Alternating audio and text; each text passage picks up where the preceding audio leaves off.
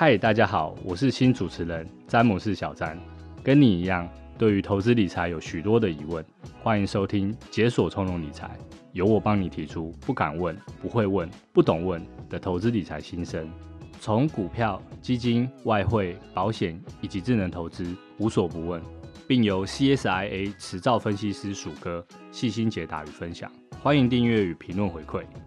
在职场上、家庭中，我们都需要轻松透气的小时光。财富不只要自由，还要从容。透过经验分享与不同观点，在空中为你解锁财务管理上的关卡，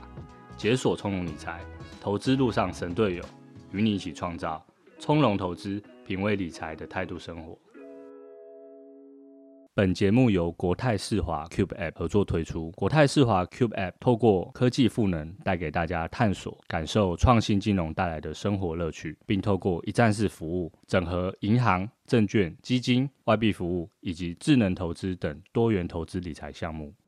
大家好，我是小詹，欢迎收听解锁从容理财。定期定额投资的方式哦，在台湾已经相当的普遍。投资人可能因为每个月领薪水的日子。个人的习惯等不同，会选择在不同的时间点扣款。有些人还喜欢选择心目中的黄道吉日，或是具有个人特别意义的日子来投资。那有趣的是哦，坊间甚至还有月底扣款比较容易获利的说法。那究竟这类都市传说有没有根据呢？月底扣款是不是真的比较容易赚钱吗？这一集我们就来请教分析师鼠哥，为大家来解答这个都市传说。投资人针对定期定额的日子。该如何挑选？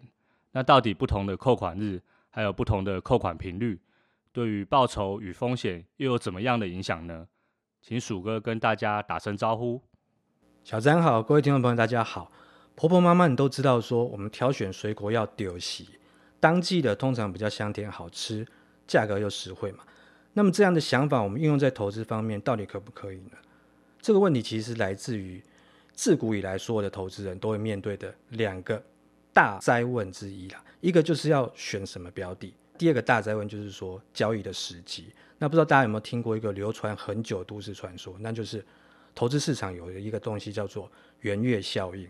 简单来讲呢，元月效应就是指说我们每年的一月，相较其他月份来说，它比较容易涨。这可能的原因很多，比方说好了，一般上班族他年终奖金大概就是在这个时间点附近拿到嘛，等于你多了一笔钱可以投资。那甚至是说，也有不少的基金经理人，因为他是年底休假去了，然后隔年的元月上工嘛。那新的一年总是要有新的开始、新的气象来做布局。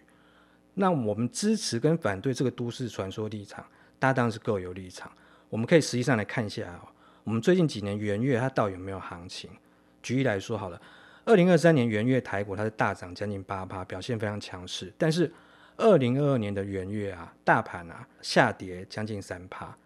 而且它同时开启了一连串的修正走势，所以整个二零二二年是从一月一路到当年的十月，它才止跌开始反弹。二零二二年它元月的下跌并不是特例啦，在二零二零年的时候，它的元月啊，台股也是下跌，而且是超过四趴，主要是因为说当时有那个新冠肺炎它爆发这个重大利空冲击。不过在二零二零年的三月，台股见到八五二三这个低点之后啊，股市啊。就开启了一波非常罕见的大多头走势，到了隔年，就是二零二一年的元月啊，单月它还上涨将近三趴，来到一五一三八点哦，很难想象，就是从八五二三到一五一三八，那一直到了二零二二年底，台股甚至还站上一万八千点，这等于是这一年多来大波段涨幅已经超过一倍之多了。从这面我们可以看出来啊，元月效应啊，它有时候会出现，有时候会落空。并没有可以归纳出说有一个一致性，就像投资人你买基金一定会看到一个警语一样嘛，那就是投资有赚有赔。台股历年的元月也是有赚有赔，今年的好表现也不保证说你来年一定会有比较好的绩效。鼠哥提到的投资市场的元月效应哦，在近几年的一月份其实是有时候上涨，有时候则是下跌。接下来想要请教鼠哥哦，关于定期定额的扣款时机，也时常会听到一些都市传说哦，选在月初、月中、月底，那投资绩效真的会有差别吗？那到底有没有最好的投资时机呢？这边刚好可以跟大家分享一个很重要的投资观念，如果呢，投资的你的投资期间呢是比较短，那你进场跟出场的时机点呢、通常都会比较明显去影响到你的绩效。但是呢，如果你是长线投资人的话，其实你选在哪一天扣款呢、长期下来的那个报酬率的差异其实是相当的小，投资人就可以不用太在意啊。对于短线投资人来说的话，你进场的时间点是关系到你的成本，通常对于你的报酬率会有不小影响。我们直接可以举例来说明，大家会比较清楚。假设呢，主持人你定期定额投资去追踪大盘的 ETF 好了，第一笔是在月初扣款，那么小詹你会在二零二零年三月的第一个交易日进场嘛？那也就是说三月二号台股指数收盘价是一一一七零点的时候进场。那你第二笔钱呢，会是在十九日扣款。二零二零年三月十九号，刚好是这几年台股的低点，当天大盘收盘价是八六八一点。如果呢，小詹一直打算投资半年就走人的话，那么你的第一笔资金啊，在二零二零年的九月一号到期啊，当天台股就是收在一二七零点，等于是赚了一千五百多点，那是接近十四趴的这个报酬率。但是呢，你的第二笔钱是在九月十九号到期。但是当天是星期六休市，所以小詹在前一天台股是一二八七五点的时候出场，你等于是获利将近四千两百点，大约是四十八趴的报酬率。大家有没有发现，一个是十四趴，一个是四十八趴，报酬率是不是相差非常的大呢？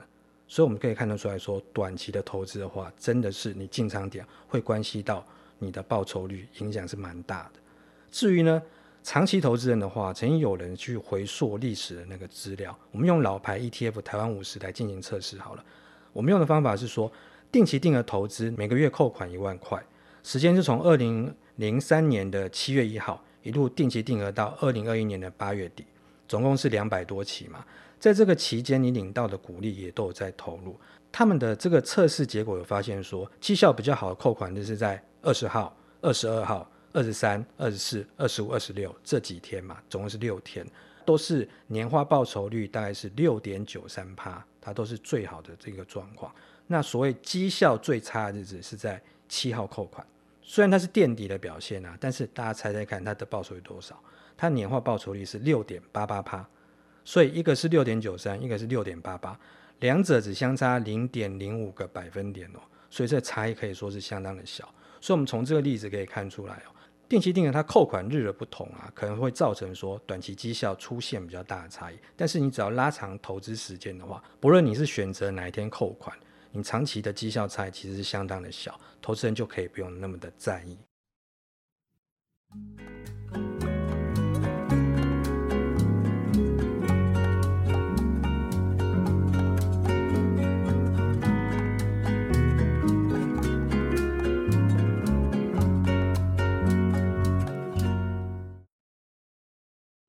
鼠哥提到定期定额扣款日对于绩效的影响，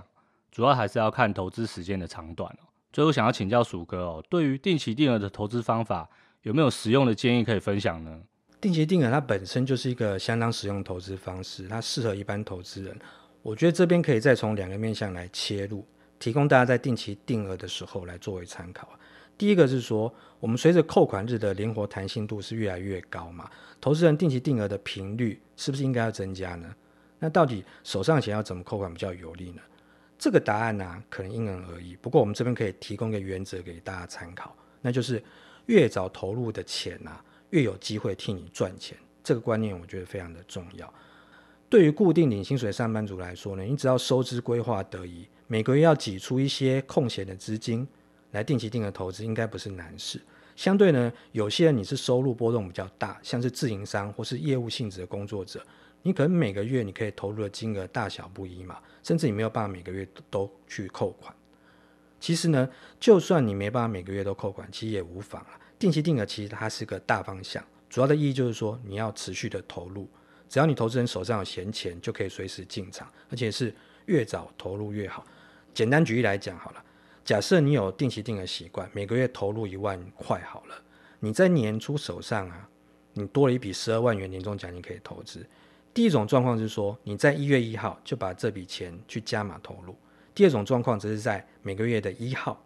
除了原本定期定额的一万元之外，再加码投入一万元，然后持续十二次，等于是把这笔年终奖金分批的进场。那我们假设这一年市场是稳健上涨十二趴，相当于每个月上涨约一趴好了。那么你年初投入了这个十二万元啊，到年底啊就有十二趴的报酬，变成十四万四千元。那如果你是每个月一号定期定额去投资一万元的话，到年底啊，这十二万元会变成十二万八千零九十三元。为什么会有这样的差异呢？主要是因为说你每个月投入新的一万块，这个钱就会开始帮你赚钱。像十二月一号才投入了一万元，你帮投资人赚钱的时间就只有那一个月嘛。相较之下呢，如果是你是年初，就是一月一号就投入的那十二万元，等于是说这个钱是帮投资人工作一整年。所以你可以获得整年的报酬，